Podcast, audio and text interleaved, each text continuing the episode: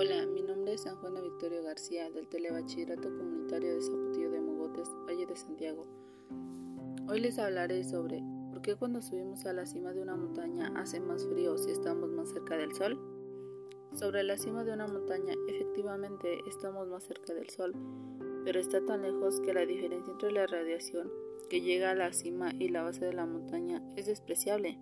Intervienen varios factores, el calentamiento de la superficie terrestre, la presión atmosférica y algo que seguro que le suena familiar, el efecto invernadero. Los rayos solares atraviesan la atmósfera y van a dar sobre la superficie terrestre. La Tierra se calienta y al hacerlo, calienta las capas de aire que están en contacto con ella. La transmisión de calor entre la, entre la Tierra y el aire es tanto más efectiva cuanto más denso sea el aire. Es decir, cuanto mayor sea la presión atmosférica, es más, cuando aumentamos la presión de una masa de aire, se calienta y al revés. Cuando se expande se enfría. Nuestro frigorífico se aprovecha de eso para mantener fríos los alimentos. La presión atmosférica mide el peso del aire que tenemos encima de nuestras cabezas. La atmósfera es un mar de aire y cuando más profundo sea, mayor es la presión en el fondo. A lo dicho, se suma el efecto invernadero.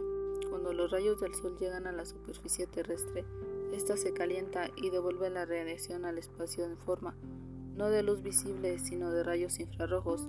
Ciertos gases de la atmósfera, como el dióxido de carbono, el vapor de agua o el metano, entre otros, los llamados gases de efecto invernadero dejan pasar la luz visible, pero observan la radiación infrarroja, impidiendo que el calor escape. Como consecuencia, la temperatura en la superficie de la Tierra es mayor de lo que debería. De hecho, si no existiera el efecto invernadero, la temperatura media del planeta rondaría los 16 grados centígrados bajo cero. Es la atmósfera la que atrapa el calor. Al subir a la cima de una montaña, la presión es menor es decir, el aire es más escaso y al haber bastante menos aire, la cantidad de gases de efecto invernadero también es menor. En estos puntos parte la radiación que emite la Tierra al calentarse escapa con más facilidad al espacio y como consecuencia el ambiente es más frío. Estas son las razones por las cuales hace más frío en la cima de las montañas. Muchas gracias por su atención, los invito a seguirme en mi canal Un Momento Tecnológico. Hasta la próxima.